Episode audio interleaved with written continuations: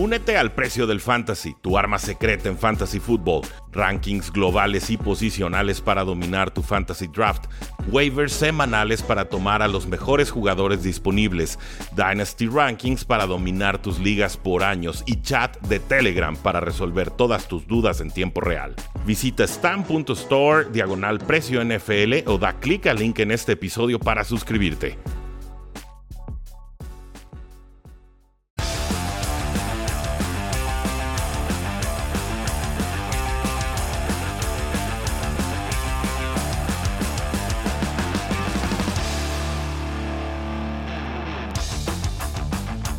Saludos a todos y bienvenidos a un programa más de Cuarta y Gol, donde la NFL no termina y nosotros tampoco. Mi nombre es Rudy Jacinto, me encuentro en Twitter como arroba NFL y el día de ayer tuvimos una trágica noticia, todo el fútbol americano está de luto y es que John Madden, esta legendaria figura en tantos aspectos del fútbol americano, eh, murió sorpresivamente a los 85 años.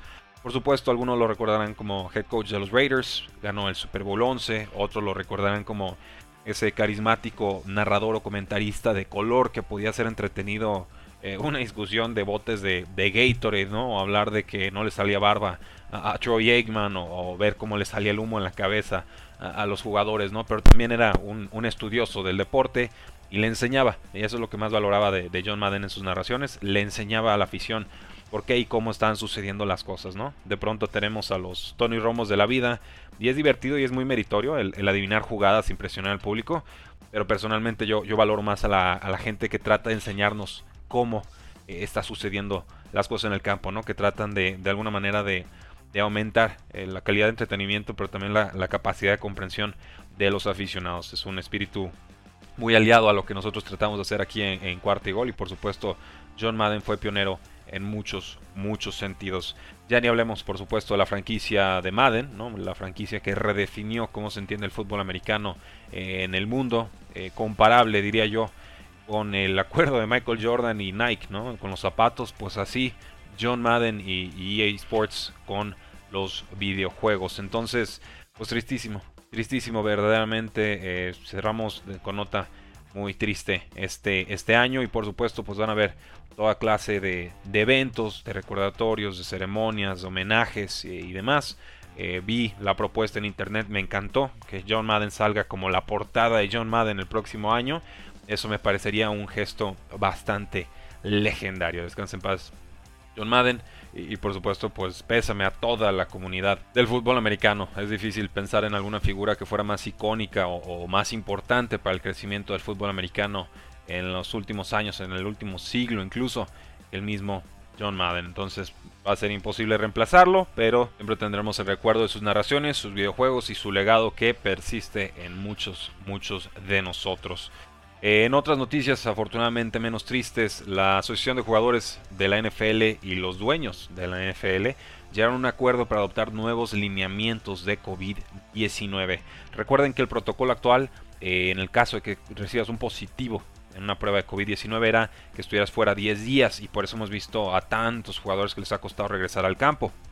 Bueno, el CDC, ¿no? el Centro de, de Control de Enfermedades en los Estados Unidos a nivel nacional, decretó que ya la cuarentena puede ser de 5 días y no de 10 porque parece que esta nueva variante es menos agresiva. Ya básicamente 5 días eh, de riesgo de contagio alto y entonces que podemos bajar el tiempo de cuarentena de 10 a 5. La NFL escuchó esto, dijo fantástico, menos riesgo de que se me queden fuera los jugadores de partidos, ajustemos y acaban de adaptar sus protocolos. Esta reducción de tiempo de cuarentena de 10 a 5 días aplica para todos los jugadores, eso es muy importante no solamente para vacunados. Los no vacunados también solo tendrán que esperar 5 días. Y además, eh, una vez que salgan de protocolo, parece que no se les va a volver a hacer la, la, prueba de inmediato, ¿no? Tendrán que confiar en la palabra del jugador de que está sano para que ya regrese al campo. Lo cual me suena que la NFL no se quiere enterar de que puede haber todavía jugadores que tengan el, virus, que todavía lo, puedan contagiar o propagar y simplemente quiere que, regresen al campo. Evidentemente casi todos los casos de COVID en estos momentos, por lo menos en la National Football League, no han sido de consecuencia. No han habido muchos casos de jugadores eh, que estén sufriendo consecuencias importantes, pero siguen existiendo. Por ejemplo, Allen Robinson dijo, yo perdí 10 libras, perdí peso por la, por la enfermedad, me sigo recuperando. Entonces, tampoco es algo que podamos o debamos subestimar. Me parece bien que pasemos eh, de 10 a 5 días el tiempo de cuarentena, pero veo pésimo que se dejen de practicar las pruebas. Esto obviamente responde a que la NFL no quiere estar perdiendo a jugadores estrellas o de rol en estas próximas semanas y por supuesto de cara a la postemporada. También me parece que hay un tema aquí de, balance competitivo que no está respetando la NFL y es que si bien entiendo que eh, este cambio responde a cambios de protocolos a nivel nacional, también entiendo que hay equipos que han sido afectados en semanas recientes porque no pudieron recuperar a jugadores en tiempo y en forma. Hay otros equipos que fueron afectados porque la NFL decidió posponer esos partidos hacia el final de la misma semana. Por petición de la Asociación de Jugadores, la NFL quería cancelar varios de esos juegos. Lo entiendo, pero finalmente hubo un ajuste y esto me parece que tuvo que haberse implementado este cambio eh, de protocolo, se tuvo que haber adaptado para la postemporada. Creo que eso hubiera sido lo más justo y así teníamos toda la temporada regular con los mismos criterios, sin ventajas o desventajas, y ya en postemporada podíamos hacer este ajuste para que realmente ya no perdiéramos a jugadores, para que si Dios no quiera le da a Tom Brady eh, COVID, pues bueno, no tenga que perderse un juego de postemporada, ¿no? Que creo que ese sería como el más grande temor que pudiera tener la National Football League con los protocolos que tenía anteriormente. En líneas generales, entiendo el cambio, lo reconozco, lo aplaudo incluso, pero ese tema de que regresan y ya no les vamos a estar haciendo pruebas, ahí es donde yo le pongo una tacha definitiva a la National Football League.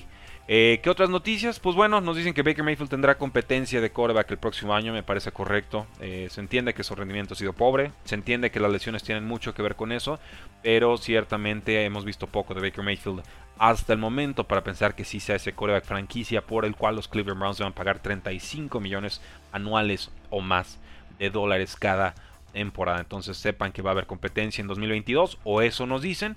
Sepan también que este draft no parece fuerte en la posición de coreback, así que seguramente será competencia de algún veterano. Ahora sí, pasemos a la segunda parte de nuestras lecciones de semana 16 con Carlos Rosado de Fox Sports MX. Espero que lo disfruten. Nos quedan dos semanas de temporada regular. Aprovechen, aprendan, pregunten y disfruten. Rams 30, Minnesota 23. Pudieron ser hasta 5 intercepciones de Matthew Stafford. Terminaron en 3 y aún así no le alcanza a los Vikings que ven a Adam Thielen caer lesionado y que no tuvieron a Dalvin Cook en el partido. ¿Cuál es la lección? La lección es que confío en Sean McVay y no confío en Matthew Stafford okay. para postemporada, ¿no? Porque al final creo que se van a llevar la oeste de la nacional eh, tiene un gran roster, realmente tienen un, roster interesante, un roster con, con, jugadores que pueden hacer jugadas grandes, que han respondido un Cooper Cup, la baja de Robert Woods, pero teniendo a Cooper Cup ha sido clave en esta ofensiva y esa comunicación que tiene con Matthew Stafford. Aquí la clave creo que es lo que puedan hacer por tierra. Creo que esos ajustes que hizo Sean McVay en la segunda parte de la temporada, en donde al principio quiso explotar las cualidades de Matthew Stafford abriendo al equipo con formaciones abiertas, no empezó a funcionar, la línea ofensiva no, no, le daba protección y de repente empezó a condensar el juego, a cerrar a la, línea ofensiva, a empezar a correr otra vez un juego de 100 yardas para Sonny Michel. Entonces creo que esa es la fortaleza, tienes que regresar a tus bases, lo que hace muy bien Sean McVay y confío en que pueda llevar este equipo lejos, ¿eh? a un juego divisional y quizá al juego del campeonato. Tienen la, motivación de que el Super Bowl va a ser en su casa. Tiene una defensiva con muchísimas armas que te pueden presionar por todos lados, por el centro del campo con Donald, por fuera con Leonard Floyd, con Von Miller. Tienen a este Lewis. El perímetro es sólido con Jalen Ramsey. Te jugar uno contra uno. Van a ser buenos, van a ser duelos interesantes. Pero no sé qué vaya a pasar si los Rams juegan otra vez en el Ambo contra Aaron Rodgers. A domicilio, claro. ¿no? Ese es el tema. y Matthew Stafford contra Aaron Rodgers, ¿no? Que tan tomada la medida le, le, tiene. el equipo de Packers en realidad nunca se enfrenta a los quarterbacks en el mismo momento en el campo, pero Aaron Rodgers le ha ganado todas, todas, todas a Matthew Stafford. Eh, vamos con este otro partido, Carlos. No sin antes una pregunta. Hay mucha, mucha duda sobre San Francisco. Ahorita llegamos a ese partido. Ahorita hablamos de Jimmy Garoppolo. Oscar Castrillo pregunta, Dallas, ¿ilusión o realidad? Creo que ya quedó claro en el programa. Realidad, ¿no? Realidad. realidad también ese juego también interesante, ¿no? Si se enfrentan los Rams contra los Cowboys en playoffs. qué buen juego. Qué buen juego, ¿no? Nos vamos a los cuarenta y tantos puntos de cada lado, yo esperaría. A ver si las defensas nos dan permiso. Sí. Bueno, y hablando de defensas, esa no existió con los Chargers, Carlos. Houston 41, Chargers 29. Y fue por un touchdown en tiempo basura que se ve medio decoroso el marcador para Chargers. Aquí pierden en ataque, pierden en defensa.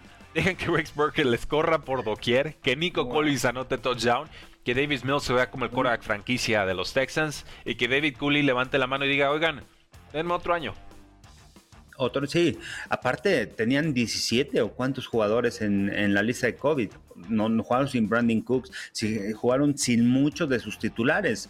Eso es lo que más llama la atención, ¿no? El que no estén presentes sus titulares y el siguiente hombre, vamos, levanta la mano. la preparación también que tuvo David Coley contra este equipo.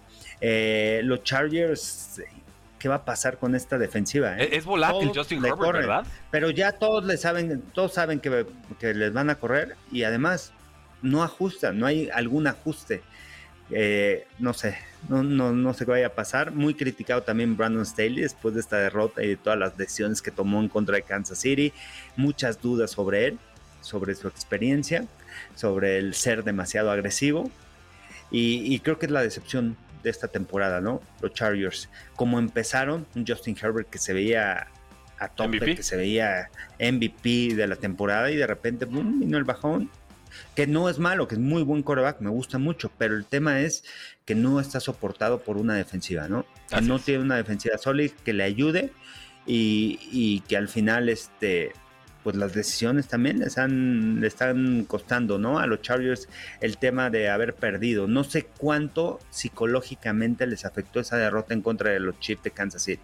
Yo me iría hasta la derrota contra eh, los Patriotas. Porque tengo a Jaime Charrandieta, que es Charger, y dice: Este es el juego en el que vemos y son otros Chargers. Les fue tan mal y que nunca lo voy a olvidar. Y, efectivamente ahí se vio que todavía no, no estaban listos. Porque luego, como equipo, también el perder un partido como contra Kansas City, en donde tuviste la oportunidad, en cuarta oportunidad, de ejecutar y al final no ejecutas y al final te detienen, no sacas puntos y eso lleva a la derrota en el partido, la desconfianza también en el equipo, o sea, empieza la desconfianza como jugador. O sea, lo podrá hacer, empiezan las dudas, realmente somos buenos, no somos buenos y constantemente nos están corriendo, o sea, porque ¿quién les corrió? Burhead. Burhead es un corredor que es de tercer down, de que es eh, más como que lo utilizan más como receptor. De 31 años ya y se la vive lesionado, es muy bueno cuando juega, pero eh, no es un corredor es titular. corredor de tercer down, no es un corredor de tres downs en el terreno de juego, ¿no? Que te corre entre los tactos. Entonces eso es de, llamarse la atención de, los Chargers que, me caen bien, que, quisiera que pasaran a postemporada, que me gusta la ofensiva, que eh, Justin Herbert realmente es un coreback muy bueno en la NFL. Es un coreback que está ahí abajito de los Mahomes, de Brady, de... Todavía le falta. Su pero, pero es mucho más volátil, Carlos. es el, tema. El, techo es ese o mayor.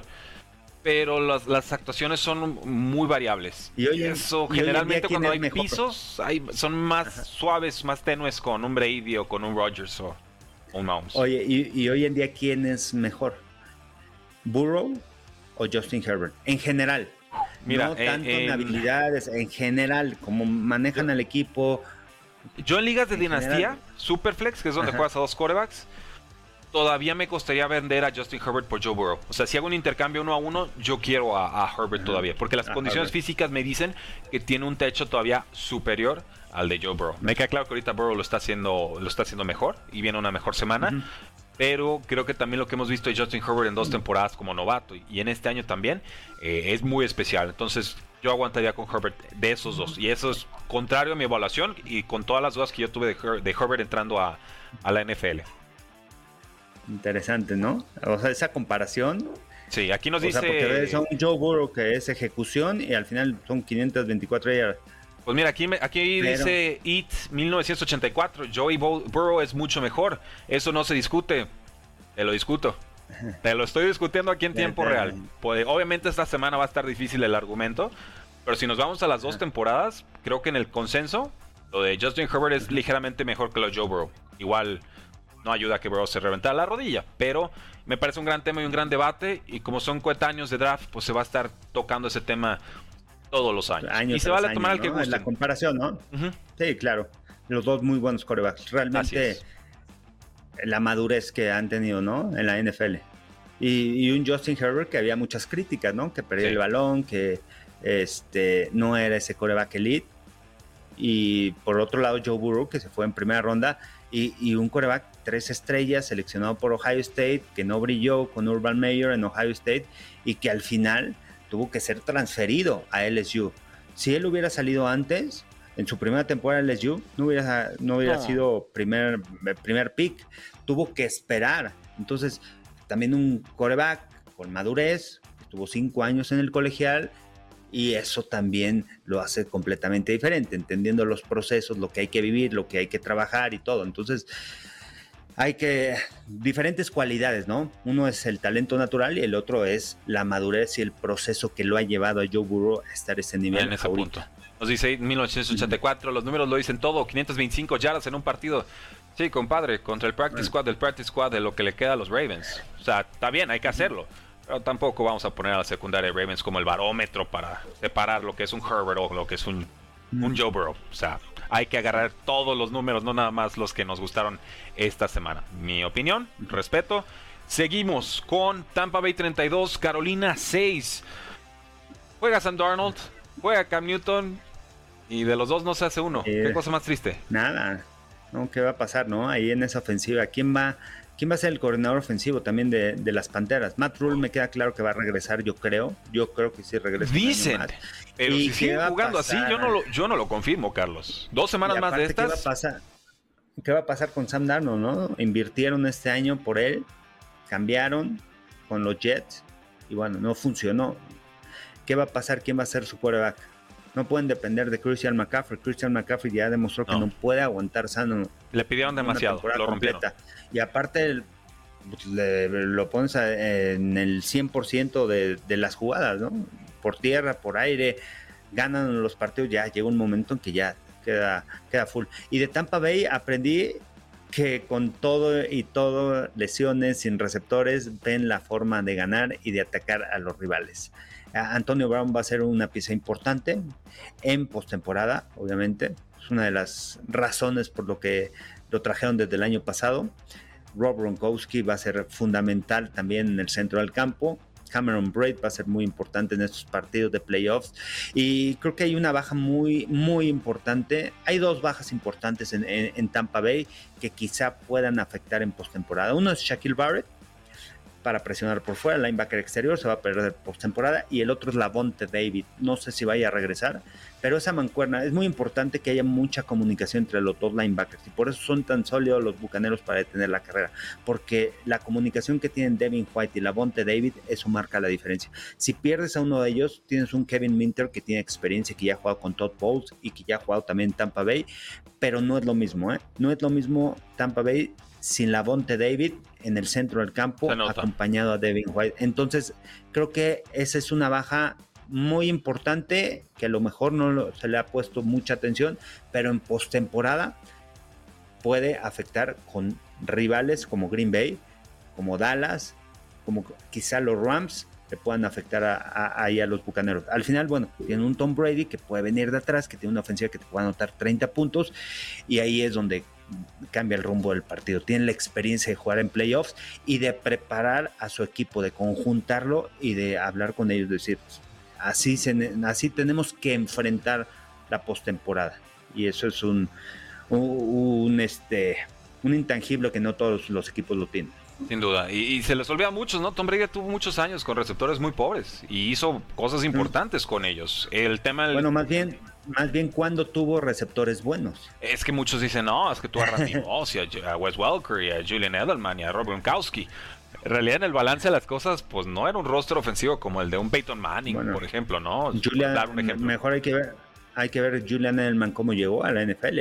O sea, séptima, ronda, de coreback, estaba en la banca, no lo pelaban y tuvo que trabajarle, machetarle ahí, ahí estar con, con, con Tom Brady ya hasta su tercer o cuarto año empezó a sobresalir este mismo Wes Walker, ¿no? También este Dani Amendola, pero no es, territorio conocido para Tom Brady, nada más. ¿cuál, ¿Qué receptores de, de, Patriotas van a ir al Salón de la Fama? Randy Moss, que ya está. Gronk, que es a la cerrada, pero receptores abiertos. Quizás Julian Edelman, que está en la conversación, Eh, pero. No se, no se la quieren dar, hay mucha resistencia. Hay mucha resistencia. He visto esos debates online y es un temotototota. Pero efectivamente, no hay muchos. Ah, pe- pero en Tampa tiene a Mike Evans. Mike Evans seguramente va a ir al Salón de la Fama cuando se retire. sí, son Y Antonio Brown también, tiene que yardas, Y Antonio Brown también puede ir al Salón de la Fama con Gronk. Quizá Chris Godwin, hay que verlo, todavía le falta muchos años. Y aparte, a mí me duele mucho lo de Chris Godwin porque Sí. este año firmó como franquicia, ¿no? O sea, no Pues le lo obligaron a firmar como franquicia, él- él no solamente quiso. Por un año, ¿qué va a pasar? Y con esta lesión, ¿qué va a pasar con su carrera? Qué difícil. Qué difícil, pero bueno. Eh, último comentario aquí de- del juego de Ravens y Bengals. Dice It 1984. A los Ravens se les ganó dos veces, la primera con equipo completo y la segunda medio equipo. A lo que respondo, compañero, Ravens nunca tuvo equipo completo en 2021. No, no hubo equipo completo de Ravens. A Marcus Peters lo perdieron desde el semana cero.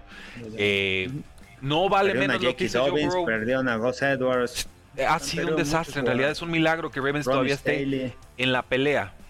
Eh, y Joe Burrow se encargó de rematarlos, eso es lo que le aplaudo. Pero vamos, insisto, Ravens no es el barómetro, tristemente, sobre todo en este cierre de campaña, de lo que es un buen o de lo que es un mal equipo. El vencerlo Claro. eh, debe ser una obligación para la mayoría de los equipos de la NFL en sus condiciones actuales. Con quarterback 3, tantas bajas, sin corredores, es, es lo que hay, pues. Es, esa es mi opinión. Respeto si no la comparten, pero quería dar ese, ese último comentario eh, que nos echaron. Nos dicen en Pero Facebook. sí en postemporada. Claro. Charlie Gallo dice, Charlie menciona algo muy importante, la confianza que tiene en sí mismo cada equipo como es, es muy importante, es como el 60% emocional y 40% físico y talento el fútbol americano. Sí, claro. Recuerden cómo llegó el año pasado Bucaneros después del ajuste en la segunda mitad, en donde pudieron vencer a, a- Chiefs. No ganaron, no, no les alcanzó, pero después de haber sido dominados en la primera mitad, la segunda mitad vieron los ajustes, se quedaron a tres puntos y de ahí no volvieron a perder en la temporada. Pero fue esa confianza que tenía el equipo. Algo que le, quizá le pudo haber pasado a Buffalo, no sé, también del ajuste que hizo contra Bucaneros, aunque perdió el siguiente partido contra, contra Patriotas, pero veo unos Bills de Buffalo, si juegan así como participaron en este, como, como participaron, en, como jugaron contra Patriotas esta última semana, los Bills de Buffalo están de regreso, ¿eh? Y son ese equipo que todos esperábamos, porque muchos los pusimos como contendientes para el Super Bowl. Tardaron 16 semanas, pero bienvenidos de vuelta a Buffalo Bills. Pero bien. Eh, ahí, ahí está, ahorita llegamos a ese juego. ¿Quién para regreso del año? ¿Dak Prescott o Joe Burrow? A ver, no sé, ¿eh? está muy complicado. Yo creo que Joe Burrow sobre Dak Prescott y sobre Nick Bosa. Ok, otro. Nadie habla de. Nick Bosa, tiene 15 capturas y es eh, también está ahí en la contienda, está peleando ¿eh? por defensivo del año. Ah, me gusta, me gusta. Jets 26, Jacksonville 21, Zach Wilson contra Trevor Lawrence, el 1 contra el 2 en el draft. Y nada. O sea, el highlight fue un, una carrera de Zach Wilson, donde más bien los de Jacksonville olvidaron cómo taclear o ya perdieron las ganas de vivir. ¿no? O sea, ¿hay alguna lección aquí?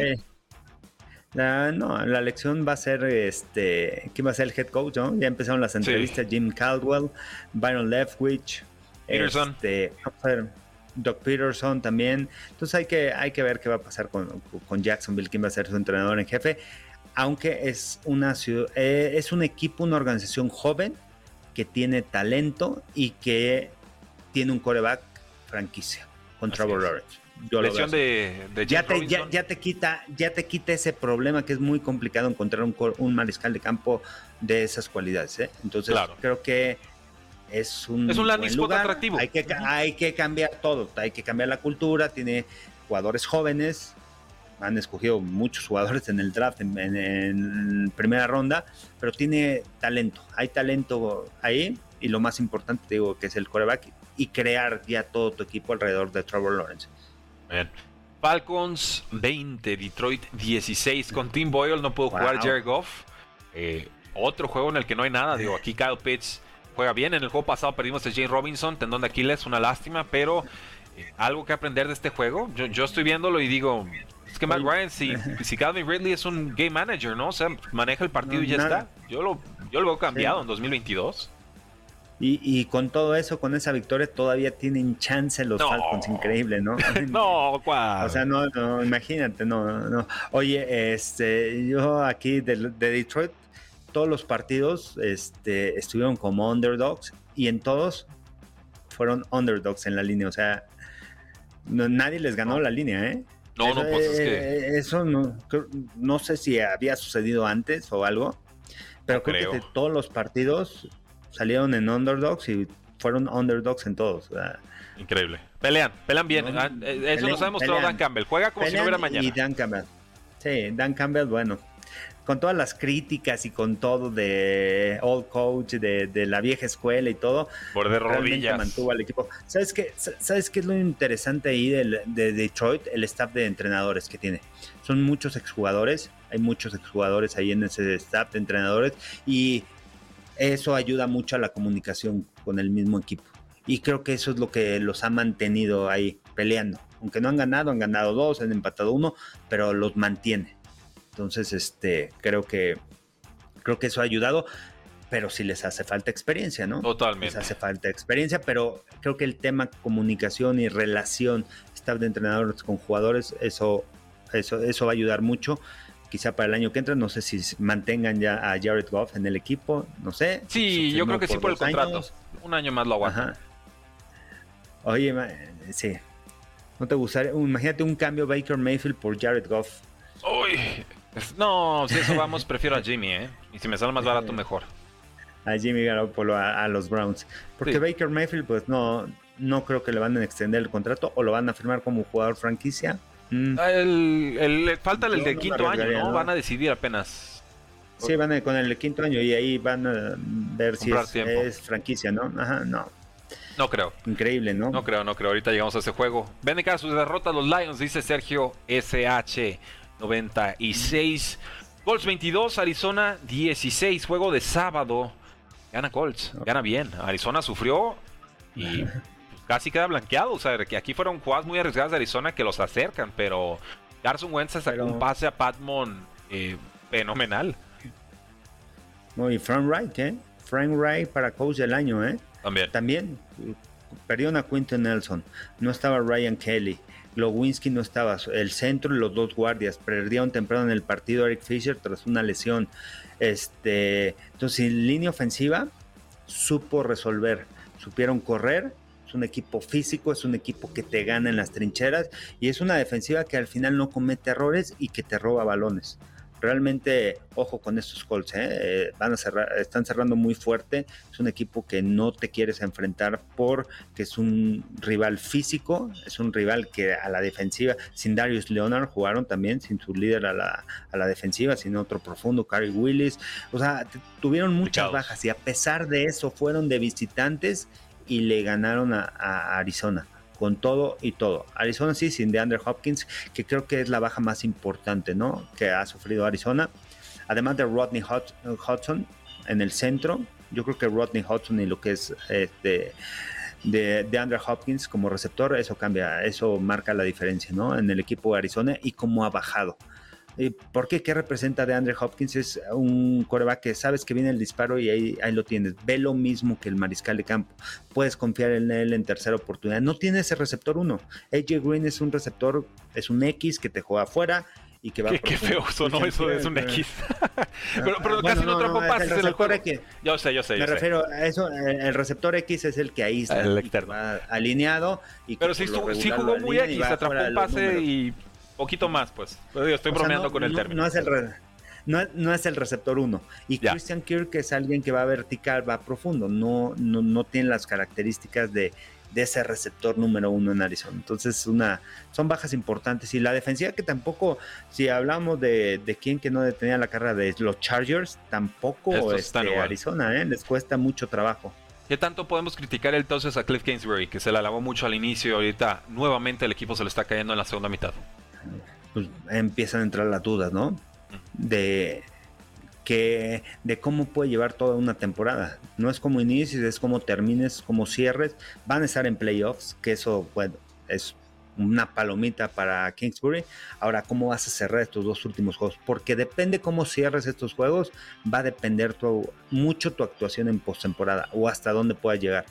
Si ganan estos dos juegos, que, regresa a su casa casi casi Kyle, Kyler Murray, porque él es de Dallas, o en, Allen y no perdió ni un partido en, la preparatoria, pero regresa a jugar y va a haber mucho apoyo para Kyler Murray. Si logran ganarle a los vaqueros, si logran ganar el último partido, bueno, pues oh, hay que darle el mérito a Kyler Murray, a Kingsbury, de que está levantando al equipo y de que puede pelear en postemporada, pero va a depender mucho de lo que vaya a suceder esta, estas últimas dos semanas para ver cómo, cómo se va a presentar en playoffs. Green Bay 24, Cleveland 22. Eh, podemos hablar de las cuatro intercepciones de Baker Mayfield, podemos hablar del fenomenal partido de Nick Chubb, sus casi 10 yardas por acarreo, podemos hablar de que tuvieron que haber corrido más al final del partido con tres tiempos fuera porque solo necesitaban un gol de campo y Stefanski empezó a lanzar pases y lo paga con intercepción. Yo más bien, Carlos, quería preguntarte, ¿es justo preocuparse por Green Bay? Porque le gana penitas con el coreback suplente a Ravens. Y luego, esta versión de Baker Mayfield yo creo que está peor que el suplente ahorita con tanta lesión y apenas sacan el resultado. La defensa hace aguas, de pronto la ofensiva eh, por momentos se estanca. ¿Qué, aprendimos aquí? aquí aprendimos que Matt LaFleur tiene que aprender de estos dos errores que ha cometido, de que en el cuarto cuarto no han podido mover el balón. La segunda mitad, Green Bay creo que fueron tres o cuatro, tres y fuera, tres y fuera, tres y fuera, la ofensiva fuera. ¿Y qué haces? Le da respiro a, Cleveland. Por eso estuvo, se mantuvo en el partido. Al final no supo aprovechar esas oportunidades. Creo que esos errores, igual sucedió contra, contra Baltimore. ¿Qué pasó? Mm, permitieron que los dejas vivos, los dejas vivos. Y los dejas vivos. La ofensiva no empieza a generar puntos, a mover las cadenas, le regresas el balón a la ofensiva. Y bueno, y, equipos sólidos que en postemporada pueda ser, que, que en postemporada vengan enrachados, que tengan una buena ofensiva, te pueden, pueden venir de atrás y ganarte. Creo que es lo único que yo corregiría ahí. La defensiva tiene que mejorar también porque ha permitido también muchas yardas por aire y todo, aunque es oportunista y ha, sabido robar balones. que sí, gracias a todos los que nos están dando corazones en Instagram, gracias a todos los que nos siguen escuchando en Facebook, en Twitter y en YouTube. Ahorita llegamos al partido de los Patriots, de hecho, ya llegamos, ya llegamos al partido de los Patriots. Búfalo a domicilio 33 a 21 contra los Patriotas de Nueva Inglaterra. Otro inicio lento de los Patriots. Tratan de acercarse en la segunda mitad. No lo consiguen. Eh, referees extraños, decisiones inusuales. Ahora resulta que pegarle a un coreback tarde es igual de peligroso que defender a tu coreback. Y se anulan los castigos. ¿En qué galaxia, por favor? Pero nos pregunta Alex Guevara M. ¿A los Patriots se les acabó la magia? ¿Qué opinan? No, los Patriots tienen una forma de jugar este año. Y es venir, es irte arriba en el marcador si tú vienes de atrás y le sucedió contra los Colts y le sucedió en este partido, es un equipo que no va a venir de atrás. Es un equipo que tiene que ir adelante, que anotar puntos y que obligar al rival a venir de atrás y confiar en que su defensiva va a hacer una jugada grande. Al final eso es lo que yo aprendí ¿eh? en los últimos dos partidos de, de Nueva Inglaterra. No quiero decir que Mac Jones no sea un buen coreback, pero no tienen esas armas para venir de atrás eh, eh, contra los diferentes rivales. Este es un juego de postemporada. Al final es lo mismo, se pueden enfrentar otra vez en playoffs, pero ese es el nivel que van a enfrentar. La semana pasada se enfrentaron a otro rival que quizás se lo vuelvan a enfrentar en postemporada. Llevan dos partidos de rivales que van a estar en playoffs, que van que son que fueron juegos de postemporada y que al final no supieron ganar. Entonces, Ahí viene un asterisco a ver qué va a pasar con el equipo de Nueva Inglaterra. Creo que van a venir los ajustes. Creo que tienen equipo para, para poder competir. Pero este, creo que eso, yo, me quedo con eso, ¿no? O sea, creo que es al final es dominar, dominar las trincheras y obligar al rival a venir de atrás. Claro, y, Josh Allen que convirtió todas las terceras y cuartas oportunidades, la defensa de Patriots no los hizo pagar el precio. Hacia McKenzie que reemplazó y superó lo que hace Cole Beasley. Su mejor juego. Así es, así es. Y nos dice aquí Antonio Isaac, eh, si llegan a playoffs, ¿para qué le alcanza Mac Jones? ¿Para qué instancia? ¿Para qué instancia? Eh, depende, o sea, puede llegar lejos, o sea, es un equipo que puede estar en el campeonato. Para mí, creo que es un equipo que tiene las armas, tiene el staff de entrenadores, tiene la defensiva para llevarlos a la final de conferencia.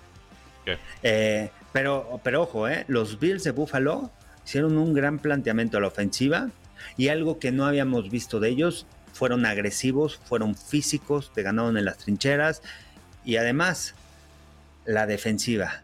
Nadie habla de Leslie Fraser, lo que hizo el coordinador defensivo de los Bills de Buffalo. Uno de diez en tercera oportunidad para los Patriotas. O sea, los detuvo en momentos importantes. Son de las cosas y tú ves las estadísticas y qué pasó durante el partido. Bueno, cuartas oportunidades. Ves todas las series ofensivas de, Bills y todas terminaron en territorio de Patriotas. Todas. Entonces, realmente no encontraron la solución para, eh, pero todas terminaron, creo que dentro de la yarda 30 todas dentro de la yarda 30. Pues, bueno, me tocó transmitir el partido y de repente a ver una serie ofensiva adentro de la 20. Otra, ah, se la jugaron en cuarta y no le hicieron. Se la jugaron en cuarta, anotaron. ¿Qué pasó? Gol de campo. Entonces, realmente los dominaron. Realmente los no solamente les ganaron, sí, sí les pasaron por encima y, eso le va a pegar en el orgullo a Belichick. No creo que vaya a ser lo mismo en postemporada, pero ya son dos partidos que son dominados en, la fortaleza que es Nueva Inglaterra y en la fortaleza de Belichick. Contra Colts lo dominaron por tierra y este equipo y, ahora no y en equipos especiales la semana pasada les taparon un despeje y al final obligó a ir a Patriotas a estar abajo 14-0 no Sí, el, bye no le sentó bien al equipo. Yo creí que iba a descansar, más parece que llegaron eh, desconcentrados. Eh, Josh Allen mejorando cada vez más, sí, mucho mejor Josh Allen. Obviamente, cuando no hay huracanes puede lanzar mejores pases, me queda muy claro. Eh, ¿Crees que Cooper Cup sea MVP? no, no creo, me gusta, me gustaría mucho, me gustaría, pues, lo admiro realmente, mis receptores favoritos en la NFL, pero no creo, creo que yo, yo creo que va a ser ahí, ¿no? La, dupla eh, Taylor y, Cooper Cup como jugadores ofensivos del año y coreback Aaron Rodgers como el MVP. Y llegamos entonces, Carlos, a este juego pero me gustaría que Jonathan Taylor y que, o que ah, Cooper Cup fueran los MVP. ¿eh? o les hacemos un premio aparte, ¿no? O sea, hacemos uno para corebacks y otro para skill position players o algo, algo distinto. Sí, también no me gusta que todo sea coreback y coreback y coreback. Estoy, estoy contigo. Exacto. Eh, San Francisco 17, Titans 20. Ah. ¿Cómo, cómo, le hizo San Francisco para dejar vivo a estos Titans? Increíble, ¿no? los dejó vivir, los dejó respirar y de repente AJ Brown, lo que significa también, ¿no? AJ Brown, de las cosas que podemos aprender. Y ojo, cuando regrese Derrick Henry, que va a regresar para postemporada.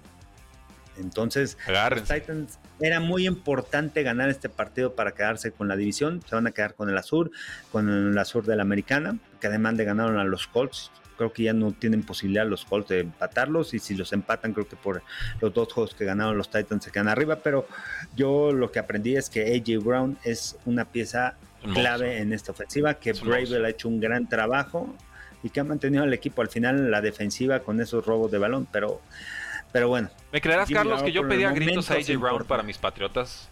Y que me dieron a Kill Harry en una ronda más antes. Kill Harry en primera, eh, AJ Brown en segunda y yo de, esto no va a acabar bien. Y 3, 4 años después, confirmado. claro. Pero yo qué y, sé. Y bueno, cuando regrese Henry, ¿no? Derrick Henry cuando regrese, va a regresar a playoffs. Bueno, va, a ser, va lo, que hace, lo que hace a un equipo de Titans eh, que va a estar ahí peleando en postemporada, que no va a ser fácil. No, no, no. El, récord va a ser impropio del nivel del equipo si regresan AJ Brown en plenitud. Eh, si Julio Jones hace algo este año, ya lo que sea es bueno. O sea, no te pedimos ser Julio, sé algo, ¿no? Un jugador útil, porque no, ahorita literal ha sido un jugador inútil, tristemente por las lesiones.